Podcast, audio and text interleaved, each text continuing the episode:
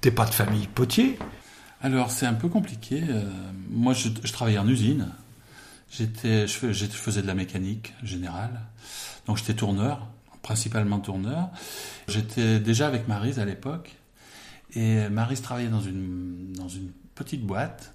Et son chef lui a dit un jour, j'ai rencontré un potier, si un, un, soir tu veux passer avec ton copain et passer à la maison, j'ai appris à tourner. Et donc on est passé, il m'a fait essayer le tour. Et moi, c'était une époque où je cherchais quelque chose. Quoi. Je cherchais, euh, j'étais pas bien dans mon boulot, j'avais envie de faire quelque chose d'un peu plus créatif. Et, donc, ce jour-là, j'ai tourné un gobelet.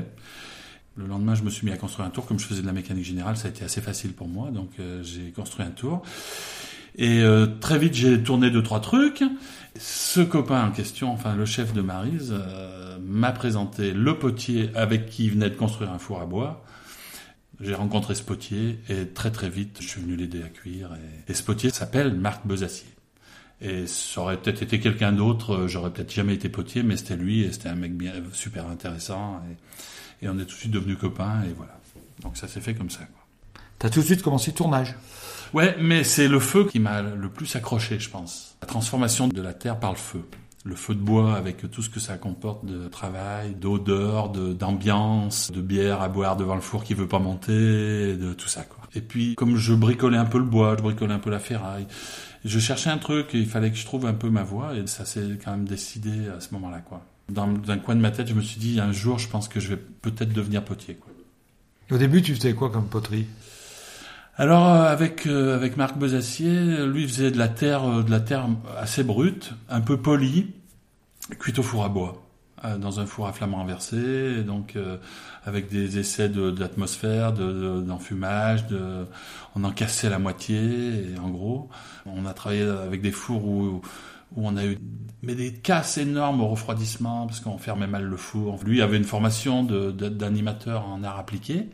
Donc il avait fait un peu de, pas mal de céramique déjà. Mais voilà, quoi, on, tâtonnait quand même. Hein. Et c'était à quelle époque ça? Ça, c'était dans les années 70, euh, milieu des années 70, 75, 76. Les premiers moments très. avec beaucoup d'émotion. Parce que euh, moi, je travaillais la journée, lui, il cuisait, il, démarrait le four euh, en fin de matinée, et moi, j'arrivais à 4 ou 5 heures d'après-midi, et on, et on travaillait jusqu'à toute la nuit à faire monter des fours tous les deux en buvant des bières et en se disant on va, on, enfin, on va, on va, on va sortir des beaux trucs. Et, et, on en sortait des beaux aussi. beaucoup de ratés, mais beaucoup de choses intéressantes avec des petits détails intéressants. Enfin, tu vois, la vie de potier, quoi. Et tu avais rencontré Pêcheur aussi? Alors, j'ai pas rencontré moi Pêcheur. Je connaissais son atelier et après, j'ai rencontré des gens qui ont travaillé chez Pêcheur, enfin longtemps après. Mais je, je connaissais la poterie Pêcheur, mais je connaissais l'atelier, je l'ai vu, il était déjà fermé. Et qui est-ce qui t'avait dit que pour tourner, il fallait 10 ans? Alors celui qui m'a dit ça, c'est Zizi Pivon, aux Abrets. Quand je suis allé le voir dans, au début où je faisais de la poterie, donc j'ai allé chercher de la terre chez lui, qui était une terre horrible d'ailleurs, qui était, je sais pas comment il a fait pour travailler toute sa vie cette terre, parce qu'elle était pas très intéressante.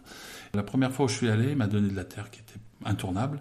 Et il m'a dit, ah, tu veux être potier? Bah, tu sais, il faut 10 ans pour être potier. et donc, euh, je lui ai dit, cause toujours, tu m'intéresses? Enfin, je l'ai pas dit, mais je l'ai pensé très fort. Et, et maintenant, je le dis aux jeunes. Parce que je pense qu'il faut bien 10 ans pour être potier, voire beaucoup plus. Il y en a qui disent, il faut 10 tonnes. Ouais, peut-être, ouais. Bah, une tonne par an, c'est pas mal. C'est pas mal. Euh, ça permet de se faire la main. C'est à peu près ça qu'il faut tourner pour, euh, pour avoir la main. Quoi. Ouais, je pense, ouais. Il faut beaucoup travailler. Il faut beaucoup tourner.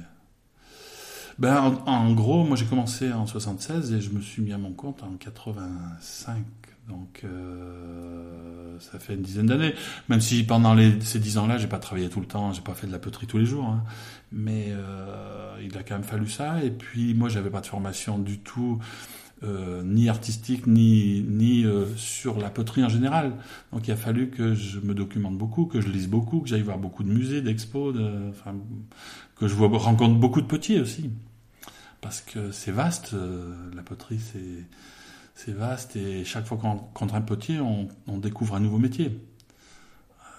parce que les techniques sont pas les mêmes, parce que la manière de travailler n'est pas la même, les matériaux ne sont pas les mêmes, les- la méthode de cuisson n'est pas la même, donc. euh, Il existait des formations à cette époque-là? Moi, je les connaissais pas en tout cas. Il en existait certaines, oui. Moi, je suis quand même d'une génération où on a un tout petit peu dû réinventer le métier parce qu'il n'y a pas eu beaucoup de transmission, à part quelques-uns euh, qui ont été apprentis dans un, atelier traditionnel, mais il n'y en avait, pas beaucoup. hein. Donc, euh, il a fallu tâtonner beaucoup. Beaucoup lire, beaucoup lire de bouquins. chaque fois qu'on défournait, il fallait reprendre les bouquins en disant mais pourquoi j'ai ces défauts? Pourquoi pourquoi le four il veut pas monter? Pourquoi pourquoi il y a ces fentes? Pourquoi voilà. Et dans le monde de la poterie, on explique facilement à l'autre? Maintenant oui. À l'époque pas trop. hein. C'était difficile. hein. Il y avait encore des secrets. Il y avait hum, quelques vieux potiers qui avaient pas trop envie de pas trop envie de donner. D'autres oui bien sûr. Un peu difficile de, de trouver des renseignements maintenant. On trouve tout sur Internet ou, ou on passe un coup de fil à un copain et on a, on a la solution. Euh, Rappelez-vous quand on est allé à Cliuscla ensemble, on est passé à Mirmande, on est passé chez une jeune potière. Oui. Elle m'a dit ah, j'ai des, bulles dans mon émail, euh, comment je peux faire et tout. Le lendemain, je lui ai envoyé la. Et, et- et elle m'a dit c'est réglé. Voilà, je l'ai trouvé la solution euh, parce que j'avais été confronté moi à ce problème-là et voilà. C'est un peu ça maintenant, ouais. Plus facile maintenant, c'est sûr. Alors Clius Class, c'était des véritables entreprises. C'était des entreprises, ouais. ouais. Et là, les tourneurs, ils tournaient des 400 kilos par jour. Ouais, et puis euh, Clius Class, c'était surtout euh, le potier, c'était celui qui avait le four. Et les gens du village travaillaient pour lui l'hiver. C'était des paysans, souvent potiers paysans. Donc l'hiver, à, à la saison un peu morte pour la, pour la paysannerie, on faisait des pots qu'on allait ensuite cuire chez le potier. Mais oui, les derniers, le dernier tourneur, euh, Pierre Bézia, euh, je sais pas combien il tournait de terre par jour, mais c'était énorme. Ouais. Ils disaient 400 kilos. Oui, 400 kilos, oui. Mais ne serait-ce que pour les monter sur la table. Ouais, il faut les monter. ouais. Il faut déjà la préparer, la terre, et puis il faut la monter après. Et après, il faut monter les pots. C'est un métier où il y a beaucoup de manutention à tout, à tout moment. Euh, entre le moment où on commence à prendre la terre et au moment euh, où on sort les pots du four, euh, j'ai jamais calculé le nombre de fois où on touche le pot, où on le prend et où on le retourne et tout, mais c'est assez énorme. Alors, tu as fait de la sigillée D'abord, il y a eu un peu cette, cette terre polie, euh, cuite au four à bois. Après, j'ai fait une sorte de terre vernissée euh, avec un émail alcalin, donc sans plomb, que je cuisais en réduction pour obtenir des rouges, toujours au four à bois. Pendant dix ans, j'ai fait ça à peu près. Après, il y a eu la terre sigillée, et après, je suis revenu à la terre vernissée un peu plus traditionnelle. Voilà, c'était un peu les, les étapes, euh, les différentes étapes. Mais la sigillée, c'était une partie artistique? C'était une partie très intéressante parce que c'était euh, c'était relié à ce que j'ai fait au début, c'est-à-dire la terre polie avec des marques de feu importantes euh, suivant les atmosphères de cuisson. Mais euh, la terre sigillée, c'était un peu plus poussé et un peu plus beaucoup plus technique et avec des résultats beaucoup plus marqués et, euh, et puis une sorte de, de finesse et de c'est quand même porter la terre cuite euh, assez haut en qualité. Ce qu'ont fait les Romains.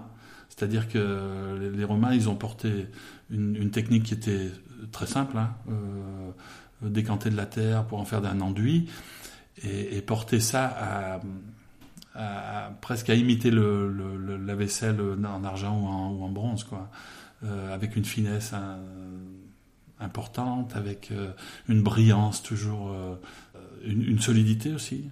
La terre sigillée, oui, c'est- un peu un aboutissement, quoi. C'est plus solide, la terre sigillée?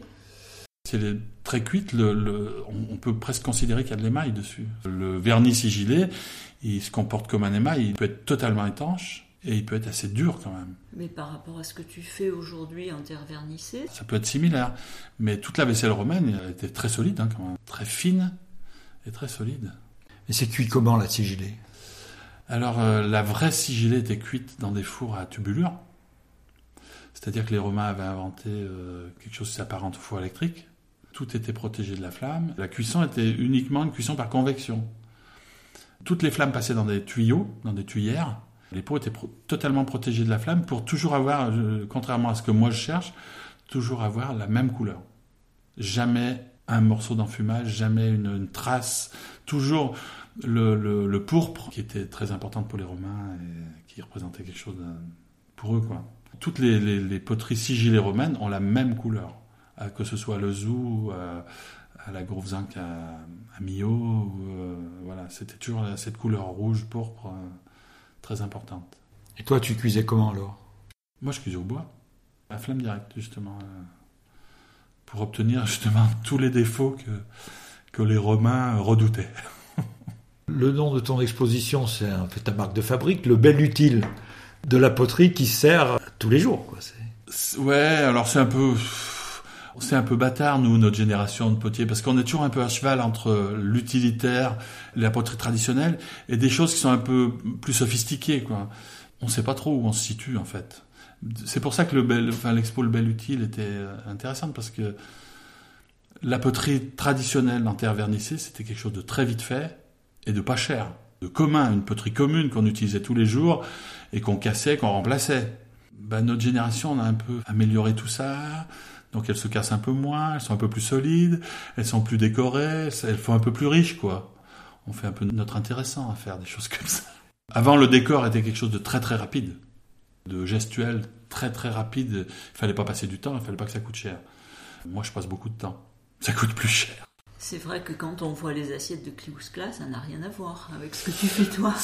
À Kliouskla, il y a des, des belles choses quand même. Il y a des choses qui sont très très décorées, très gravées aussi. Mais sur des pièces moins communes, des pièces un peu plus exceptionnelles. Et je parlais des assiettes. euh, Oui, le assiettes à un petit coup de lapin. barolet ou un, ouais, un petit coup de poire, et voilà. Mais euh, avec des gestes qui ont été répétés, répétés, répétés. Donc du coup, ils ont quand même beaucoup de force, euh, beaucoup de présence, beaucoup de force.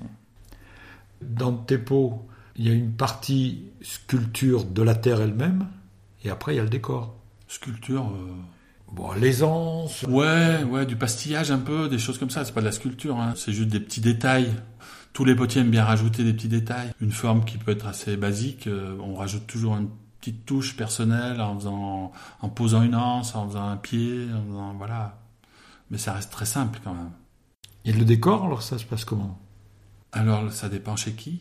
Chez toi chez moi.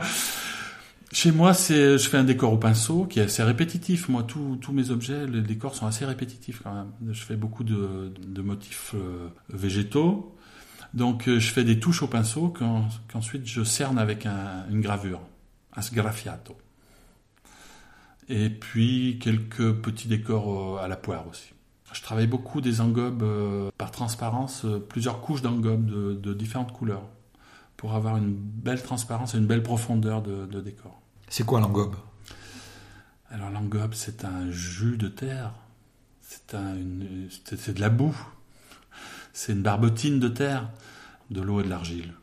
Moi, toutes mes pièces sont engobées avec de la- l'argile de Bresse, donc la terre de Bresse, de Mayonna, qui est une argile extraordinaire, qui donne un peu ce jaune euh, qu'on retrouve en terre vernissée, qui est une bonne couche d'accroche qui va permettre de faire l'accroche de l'émail C'est une couche intermédiaire qui va très bien se lier à la terre et qui va très bien se lier à l'émail. Très chargée en, silice, elle va faire le, lien entre les deux. Et donc, euh, je me sers de cette base pour tous mes pots. Et ensuite, je l'utilise aussi pour le décor, c'est-à-dire que c'est ma, ma base de décor auquel je vais rajouter des oxydes. Moi, c'est très très simple, j'utilise quatre ou cinq couleurs, le cobalt, le cuivre, le fer, et c'est tout. Ça me donne des verts, des bleus et des jaunes. Et avec tout ça, je fais un- des petits mélanges quand même. Et puis j'ai quelques terres naturelles qui, font, qui vont me faire des rouges orangés. Tu ne les fais pas avec le fer? Non, le, le rouge, non, je le fais avec une terre, euh, avec la terre de Dieu. C'est dans l'Allier, je pense. Mais moi, je suis jamais allé la chercher là-bas. J'ai toujours euh, récupéré à la flachère, à l'atelier de la flachère euh, en Isère, qui fait de la poterie savoyarde, qui a fermé. Et les oxydes, tu les prépares toi-même ou? J'achète des oxydes et je prépare mes engobes, oui. les oxydes tu prépares toi-même? Je prépare pas mes oxydes moi-même, j'achète mes oxydes. Je mélange mes oxydes, je fais mes mélanges de, de, de couleurs. Et euh, pareil pour mon émail, j'ach- j'achète une base et je, que je modifie, voilà. Parce qu'il y a des potiers euh, comme euh, Catherine Secondino, elle, elle fait brûler des, des arbres et puis après elle s'en Ah oui, mais ça, c'est des, des, des émaux de grès où on peut travailler des cendres euh, végétales. Moi, c'est vraiment de la poterie beaucoup plus basse température, 1050 degrés, 1100 maximum, 1100 degrés, alors que les potiers de grès cuisent à 1200, plus de 1200, entre 12 et 1300. Où là, ils travaillent plus soit des minéraux, soit des cendres. La terre vernissée, ça porte bien son nom. C'est l'émail, c'est un émail transparent qu'on peut appeler vernis parce qu'il révèle le décor qui a été fait avant l'émail, contrairement à par exemple à la faïence, où on va décorer sur l'émail. Nous, on décore sous l'émail. On décore nos pots, ensuite on les émaille, et c'est l'émail transparent qui va révéler le décor qui a été fait avant. Mais l'origine de cette terre vernissée, c'est plutôt méditerranéen C'est plutôt méditerranéen. Alors, je ne sais pas si ça se faisait partout. Ça a été très développé en Méditerranée, oui. Maghreb, euh, Espagne, euh, Italie, France. Euh, certainement en Égypte aussi, mais avec des variantes un peu différentes. Il y a un moment, avec Collardel, vous avez fait les relevés de potiers qui arrêtaient. Ah, chez Pivon, vous aviez fait ça, non? Alors, Comment ça s'était passé, ça? Ça s'est passé que Pivon voulait arrêter. Je trouvais que c'était dommage que cet atelier soit oublié. Donc, euh, j'avais contacté à l'époque euh, le musée dauphinois, je crois, qui n'était pas trop intéressé par, euh, par ce truc-là parce qu'ils avaient déjà fait une expo euh, assez récente, je crois, de, Potier. Et voilà. J'ai contacté Collardel et Collardel a décidé de reprendre cet atelier au musée d'art et tradition populaire, dont il était le directeur à l'époque. Donc ils ont racheté l'atelier, les machines, tous les documents administratifs qui dataient de très vieux, qui comprenaient les bons de commande des machines, les, les, factures, les entretiens, enfin tout ça. Et donc ils ont embauché euh, Anne Berthelet à l'époque, qui s'est occupé de faire un relevé de tout ça et de noter tout ça. Et moi, je me suis occupé de démonter l'atelier. Donc été embauché par les musées de France à l'époque. Je me suis occupé de démonter l'atelier avec un copain et de mettre tout ça en caisse pour l'envoyer à Paris. Trois ans après, le musée dauphinois a décidé de faire une, une exposition sur les potiers faïenciers. Ils ont fait revenir euh, les machines de Paris, à Grenoble. Et qu'est-ce que ça apporte d'aller voir ce que faisaient les vieux comme ça?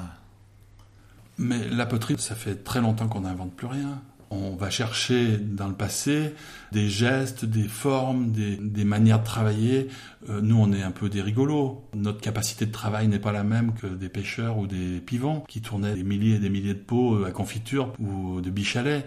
On n'en est plus là. Les gestes qu'ils ont répétés pendant des décennies et des décennies, on est très curieux de les voir, de les trouver, de les retrouver, de, de s'en inspirer. Tous les potiers contemporains ont beaucoup de respect pour les, vieilles générations. Nous, on voit ça avec un, d'un côté un peu romantique de, quand on visite des vieux ateliers. Mais il y avait beaucoup de souffrance aussi, de souffrance et de sueur pour fabriquer des milliers de pots et les cuire et les, les vendre et pour gagner trois sous. Alors nous, on gagne toujours trois sous, mais on, on travaille quand même pas de la même manière. Il y avait beaucoup de potiers avant, il devait y avoir une sacrée concurrence.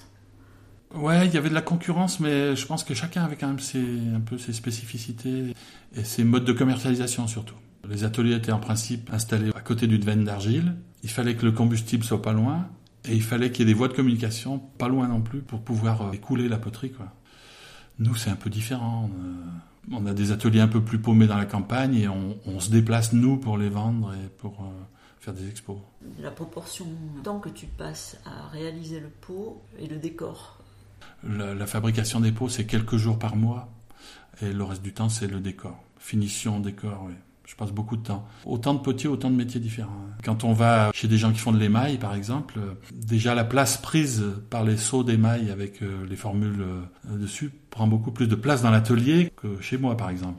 Bon, il y a plus de pots. Chaque atelier a sa personnalité propre et chaque technique impose des choses différentes, du temps différent, du temps passé différent. Certains potiers qui font de l'émail attachent peut-être moins d'importance à la forme. Moi, j'attache plus d'importance au décor, même si mon décor est très répétitif. On fait pas tous le même métier, même si au départ euh, on a presque la même matière, on fait pas tous le même métier. Aujourd'hui, la céramique, ça s'apprend dans des écoles? Ça s'apprend dans des écoles, oui. Déjà, il y a des bacs céramiques, option céramique. Après, il y a aussi beaucoup, donc il y a les écoles de beaux-arts qui sont beaucoup intéressées aussi à la céramique. Et puis, il y a des formations pour adultes, des formations assez longues, des formations d'un an, où on forme des tourneurs, où on forme des décorateurs. Et ensuite, on a mis, nous, en place euh, des formations qui donnent suite à des formations techniques qui sont plus faites pour commencer à réaliser un projet personnel, et réfléchir vraiment à une production et à un, projet personnel. Avec une association? Alors ça, c'est des formations, par exemple, à Diolfi, la maison de la, céramique de Diolfi. On est partenaire, nous, l'association d'Argile, sur euh, des formations qui sont assez longues et qui permettent de des gens qui ont déjà, pour la plupart, une formation technique, de compléter leur formation par euh, un peu du compagnonnage aussi, avec euh, beaucoup de stages dans, dans, des ateliers où ils vont, en fonction de leur, de leur projet, justement, pouvoir se perfectionner dans tel ou tel domaine, dans telle ou telle technique et euh, préparer leur insertion dans le monde des potiers où il y a peu de travail salarié. Donc euh, les gens qui font une formation de céramiste à l'heure actuelle, ils sont presque tous obligés de se mettre euh, en indépendant et de faire une production de A à Z. Ce qui est impressionnant, c'est que ces gens, ils sortent d'école, et on pourrait croire que ça va être tout le monde pareil, et on retrouve à la sortie beaucoup d'individualités qui font des choses très bonnes. Bah oui, la céramique, ça permet ça justement. Ça permet à chacun de se réaliser et de, de suivre sa voie, qui est propre à chacun. Et en même temps, d'être très euh, relié aux autres, mais avec chacun sa personnalité. Une grosse vente aujourd'hui, c'est sur les marchés de potiers Ou c'est seulement pour montrer sa production? Ah, les marchés de potiers, ça a été le meilleur moyen de vendre sa poterie pendant les 30 dernières années. Ce qui a fait que ce métier a pu euh, se renouveler et que beaucoup de gens ont pu vivre de ce métier, c'est l'invention des marchés de potiers dont le premier a été à Bussière-Badil, il doit y avoir 40 ans ou un truc comme ça. C'est des potiers qui ont eu envie de se retrouver, de se confronter les uns les autres. Ça permet toujours à des gens de vivre de ce métier. Aujourd'hui, ça devient de plus en plus difficile. Il y a des sélections pour les marchés. Oui, oui, mais il y a de plus en plus de marchés aussi. Donc il y a de la place quand même. Et les relations que vous avez avec l'Australie, euh, d'autres pays, les échanges, comment ça a commencé et puis euh, qu'est-ce que ça apporte? Ben, Notre histoire avec l'Australie, c'est une potière euh, australienne qui est venue dans les années 2000, qui est venue faire un tour en France dont elle rêvait toujours, qui est venue visiter plein d'ateliers. On a gardé des relations avec elle, elle a gardé des relations fortes en France. Et en 2001, elle a décidé d'organiser elle-même un marché de potiers parce qu'elle a trouvé ça extraordinaire, ça n'existait pas en Australie. Donc elle a décidé d'organiser le premier marché de potiers australien et elle a invité deux Français dont je faisais partie. Voilà, Jean-Marc Plantier et moi. Donc elle a donné un petit coup de main pour monter ce premier marché qui a été une réussite. Ce marché dure depuis 2001, chaque année, euh, en banlieue de Melbourne. On y est allé plusieurs fois et depuis elle vient en France, elle amène des gens en France pour visiter les ateliers français. Elle a même une petite agence de voyage qui est dédiée à la céramique, où elle amène des groupes plusieurs fois par an en France, visiter les ateliers euh, de poterie, visiter les expos, les musées français, voilà. Et au niveau des pratiques là-bas, alors qu'est-ce qu'il y a de différent? Ils sont pour la plupart moins spécialisés que nous, c'est-à-dire qu'ils ont tous plusieurs productions. C'est moins formel, c'est moins euh, peut-être moins lisible que chez nous. Nous, on a besoin, le public français a besoin que ce soit assez lisible. Et chacun a besoin d'avoir une identité assez forte dans, dans ce qu'il présente, une unité dans, dans, dans, sa production, ce que n'ont pas les, les Australiens. Mais c'est leur métier. C'est plus compliqué en Australie. Il y a peu de gens qui vivent, qui sont professionnels vraiment. Beaucoup sont enseignants ou ont un autre boulot, font ça en passe-temps, à mi-temps. C'est moins professionnel. Ceux qui sont vraiment professionnels sont des gens assez connus d'un point de vue international. Quelques-uns peuvent vivre de leur euh, métier, mais la plupart sont soit profs, graphistes. Voilà, c'est souvent, euh, souvent ça. Lorsque vous allez là-bas, vous faites une expo ou vous faites que des marchés? Alors nous, on est un petit groupe de, de l'association d'Argile et on a fait plusieurs fois donc ce, fameux marché qui reste, le marché de Warendite. Et on fait chaque fois, on est invité ou dans des expos, dans des galeries, avec des Australiens ou sans les Australiens, ça dépend. Mais chaque fois, on, couple le marché de potier avec une ou deux expos. Et vous faites aussi des démonstrations, des formations? Ouais, on fait pas mal d'échanges, ouais, ouais. mais c'est pas très formel, disons. Ça se fait un peu comme ça. Mais ils ont une tradition? Pas tellement, non. Mais eux, ils ont l'Asie qui est pas loin. Donc il y a une influence asiatique assez importante quand même, le, Japon, et puis la culture anglaise. Parce que la poterie, ça se fait dans le monde entier. Oui, mais les aborigènes, par exemple, n'ont jamais fait de céramique. Et ils ont commencé dans les années 70. C'est un peuple qui a jamais fait de céramique. Il y en a peu, hein, parce que la céramique a été inventée sur la plupart des continents, mais euh, pas là-bas. Et en Nouvelle-Zélande? En Nouvelle-Zélande, il y a beaucoup de potiers aussi qui sont toujours de l'école anglaise. Il faudrait faire un peu l'histoire de, de la génération de, de, Bernard Leach, de ce potier anglais qui a fait le lien entre l'Angleterre et le Japon et l'Asie en général. Et donc, euh, beaucoup d'ateliers en Nouvelle-Zélande et en Australie sont nés aussi de cette culture-là de Bernard Leach et de Soji Yamada au Japon. Et ça, c'est à quelle époque? Première moitié du XXe siècle. C'est plutôt de la céramique artistique. Avec une base euh, utilitaire. Porter l'utilitaire au niveau d'un objet d'art, c'est un peu ce qu'a fait Bernard Leach en allant au Japon, où le bol, par exemple, peut être un objet d'art euh, majeur, où la céramique est un art majeur. Bernard Leach a ramené en Angleterre cet esprit-là. De là sont nés des ateliers de poterie, souvent individuels, où les gens se sont mis à faire de la création, pas seulement de l'utilitaire euh, bas de gamme. Parce qu'on s'imagine toujours le Japon avec le raku, ils n'ont ils ont pas que ça. Ah non, le grès, les fours à Nagama et le, le grès haute température. Nagama, c'est quoi? Une architecture de four très particulière. Et femme de potier, c'est quoi? Euh, Femme de potier, femme de potier c'est très important parce que femme de potier, des fois, ça, ça ramène un salaire. Mais c'est bien la question qu'on se pose souvent. Honnêtement, euh, quand on va sur les marchés de potiers et tout ça, et on voit qu'il y en a énormément, et on se dit, mais ils ont du talent souvent, ils sont souvent très bons. Et on se dit, mais de quoi ils vivent quoi? Le métier de potier, je pense qu'il a, il a, toujours, euh, il a toujours eu des hauts et des bas. Hein. Euh, la génération d'avant, donc de Pivon et tous ces gens-là, ils, euh, ils, ont beaucoup perdu parce que, parce que la poterie, on s'en servait plus. Ah, le plastique, on avait le plastique, on avait des choses beaucoup plus modernes qui coûtaient 3, 3 francs 6 sous et qui étaient euh, beaucoup plus faciles à nettoyer, qui se cassaient pas. Et voilà, donc il a fallu réinventer ce métier. Je pense que ce métier a été réinventé depuis, depuis toujours. Donc chaque génération a dû s'adapter au mode de, de consommation et aux, aux, besoins des gens. Et nous, le besoin, il est un peu plus loin. Il faut qu'on le crée, de, créer le besoin différemment. Mais ça donne envie, parce qu'il y en a quand même beaucoup qui essayent. Il y en a beaucoup qui essayent, ouais. Les potiers euh, sont nombreux et sont souvent des potières maintenant. Le potier est une potière maintenant. Et il y a une grosse pratique amateur avec des gens qui font de la poterie ou de la sculpture et des stages de tournage. Pour leur plaisir aussi, oui. Ouais. Mais il y a aussi beaucoup de gens qui apprennent ce métier sérieusement avec des cursus à rallonge, hein, qui font les beaux-arts. Euh... Nous, on a un peu réinventé le métier, mais maintenant, les formations sont très bonnes, chose que nous, on n'a pas eu, enfin, pour la plupart d'entre nous. Les stagiaires que tu as chez toi, c'est plutôt des amateurs ou c'est des gens qui veulent être professionnels? Ben, il y a de tout. Hein. On a déjà quelques-uns ou quelques-unes qui, qui ont franchi le pas, ouais. sachant que ça peut pas se faire du jour au lendemain et qu'il faut être de plus en plus affûté. Quoi. Il y a des reconversions professionnelles. Il y a aussi des reconversions professionnelles, beaucoup. Il y en a toujours eu dans ce métier. On fait beaucoup rêver les gens euh, quand on est potier, je trouve. Euh, les gens viennent dans nos ateliers en disant ah là c'est extraordinaire ce que vous faites. Euh, souvent ils voient le côté un peu euh, magique de ce métier Magique, c'est le mot qui revient chaque fois qu'on leur tourne un pot. Beaucoup de gens pensent que c'est assez facile aussi, alors que c'est un métier assez complet et complexe. Il y a des désillusions aussi. euh. Quand ils essayent le tour, ils comprennent que c'est pas magique. Ils comprennent que c'est pas magique. Voilà. C'est un peu comme la danse. On voit pas l'effort avant de s'y confronter. Ce qui est terrible dans la poterie, c'est aussi le résultat. C'est-à-dire que dans une cuisson, tu peux griller six mois de travail. Quoi. Tant qu'un pot n'est pas cuit, il n'existe pas.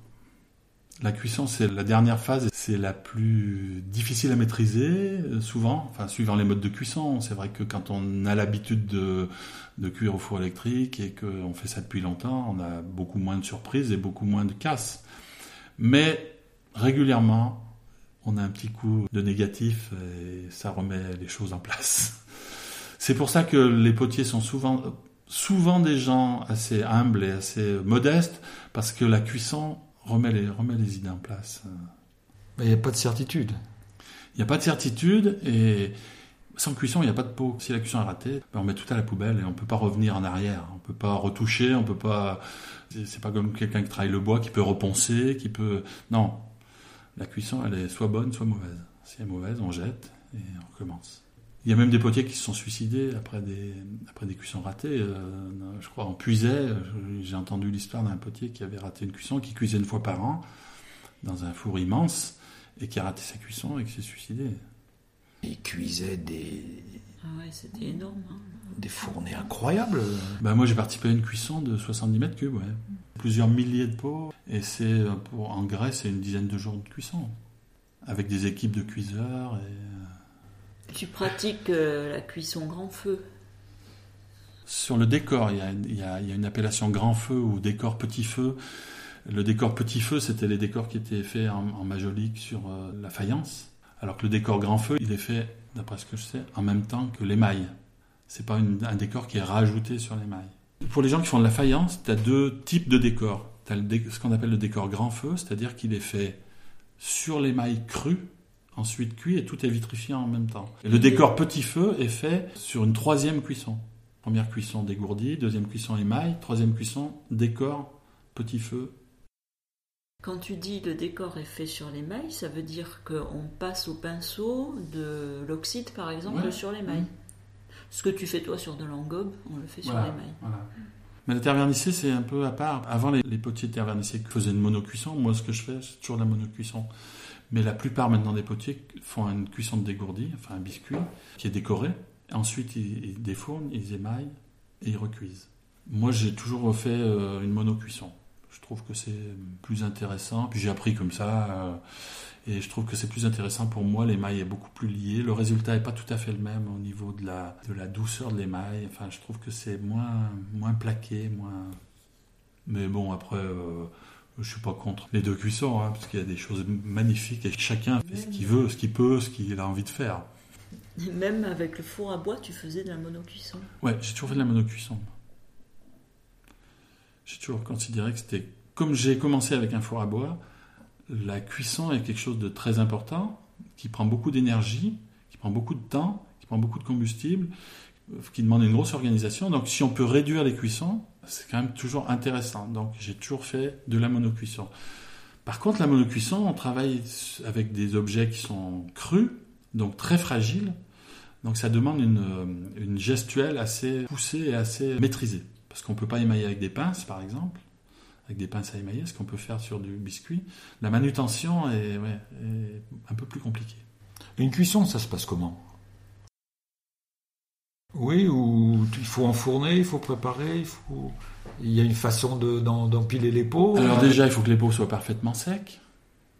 Et après, il y a mille façons d'enfourner suivant les fours. Maintenant, on enfourne traditionnellement sur des plaques d'enfournement, ce qui n'était pas le cas il y a encore euh, pas si longtemps que ça. On enfournait en échappade, c'est-à-dire les pots les posés les uns sur les autres, ou sur des ce qu'on appelait des litos, c'est-à-dire des barres de terre. Pff, Il y a plein de manières hein, d'enfourner. hein. Euh, En charge, ce qu'on appelait un fournement en charge, euh, les pots empilés les uns sur les autres. et- Mais dis donc, ça devait se coller. bah, il y avait des parties pas émaillées. Tout ce qui était en contact n'était pas émaillé. Ou on mettait des pernettes dans les saladiers. Par exemple, euh, Pivon, il, il empilait ses saladiers les uns dans les autres. Il mettait des pattes de coque euh, dans, dans chaque saladier, il empilait. Et après, ça faisait une petite marque au fond du saladier. Pas terrible, mais bon. ça permettait de gagner de la place dans le four. Et après, quand tu chauffes, il y a une façon de chauffer, il faut chauffer progressivement. Voilà, il faut faire un petit bassinage, ce qu'on appelle un bassinage la veille, c'est-à-dire euh, faire partir un peu l'humidité euh, résiduelle du four. Et après, il y a une montée progressive en température, petit feu, jusqu'à ce que la terre se transforme chimiquement. Faire euh, que l'eau parte dans les 200 premiers degrés. Donc il faut y aller assez doucement pour euh, que quand l'eau va vaporiser, qu'on fasse ce passage assez lentement, sinon on risque des explosions. Et ensuite, mener une cuisson, c'est faire un petit palier euh, quand la terre se transforme aussi, aux alentours de 500 degrés. Après, on peut aller plus vite jusqu'à la fin. Et à la fin, on fait un palier pour que le four soit assez euh, homogène, s'homogénise, euh, la température soit homogène. On arrête et on attend que ça redescende en température pour pouvoir voir le résultat, voir si les morceaux sont cuits. Et ça prend combien de jours? Suivant les fours, ça peut être le lendemain, ça peut être euh, plusieurs jours après, suivant la taille des fours, suivant le- la température de cuisson, suivant l'architecture des fours, euh, la masse de peau aussi euh, qu'on va cuire. C'est variable. Et comment tu sais la température? Ça dépend à quelle époque. Avant, les pots étaient cuits quand le vernis était fondu. Donc ça, ça se voit très bien d'un petit regard qu'on laisse. La première technique, c'était ça. C'était de se dire à la couleur. Et si le vernis était cuit, on arrêtait la cuisson. Après, on mettait des témoins aussi à l'intérieur. Donc des témoins de, des, anneaux émaillées qu'on pouvait retirer et voir la qualité de l'émail. Ensuite, il y a eu les montres fusibles, les Segers. Donc, les montres fusibles, c'est des petits bâtonnets d'argile qui, sont, qui ont des compositions différentes, avec des fondants différents, qui tombent à une certaine température, qui donnent très précisément la température qui correspond à chaque euh, montre fusible. Et maintenant, on a des choses électroniques qui permettent d'avoir un meilleur contrôle de la température, avec des régulations et tout ça. Ça a perdu en poésie ou... Un peu. Un peu, parce que les, petits bâtons d'argile, quand on se disait, tu crois qu'ils penchent... Euh, tu crois qu'il penche ou je rêve ou il penche Ah, il penche, ouais, il commence à pencher. Après 2-3 litres. Ouais, de bière. Moi, je me rappelle avec Marc Besacier, quand le four montait pas, il montait pas, il montait pas, la cheminée n'était pas assez haute. Enfin, on, on, avait toujours plein de théories là-dessus. On lisait le bouquin, on regardait, et on buvait des bières, et on, et on jetait les bières dans le foyer, on disait, allez, 6 degrés de plus.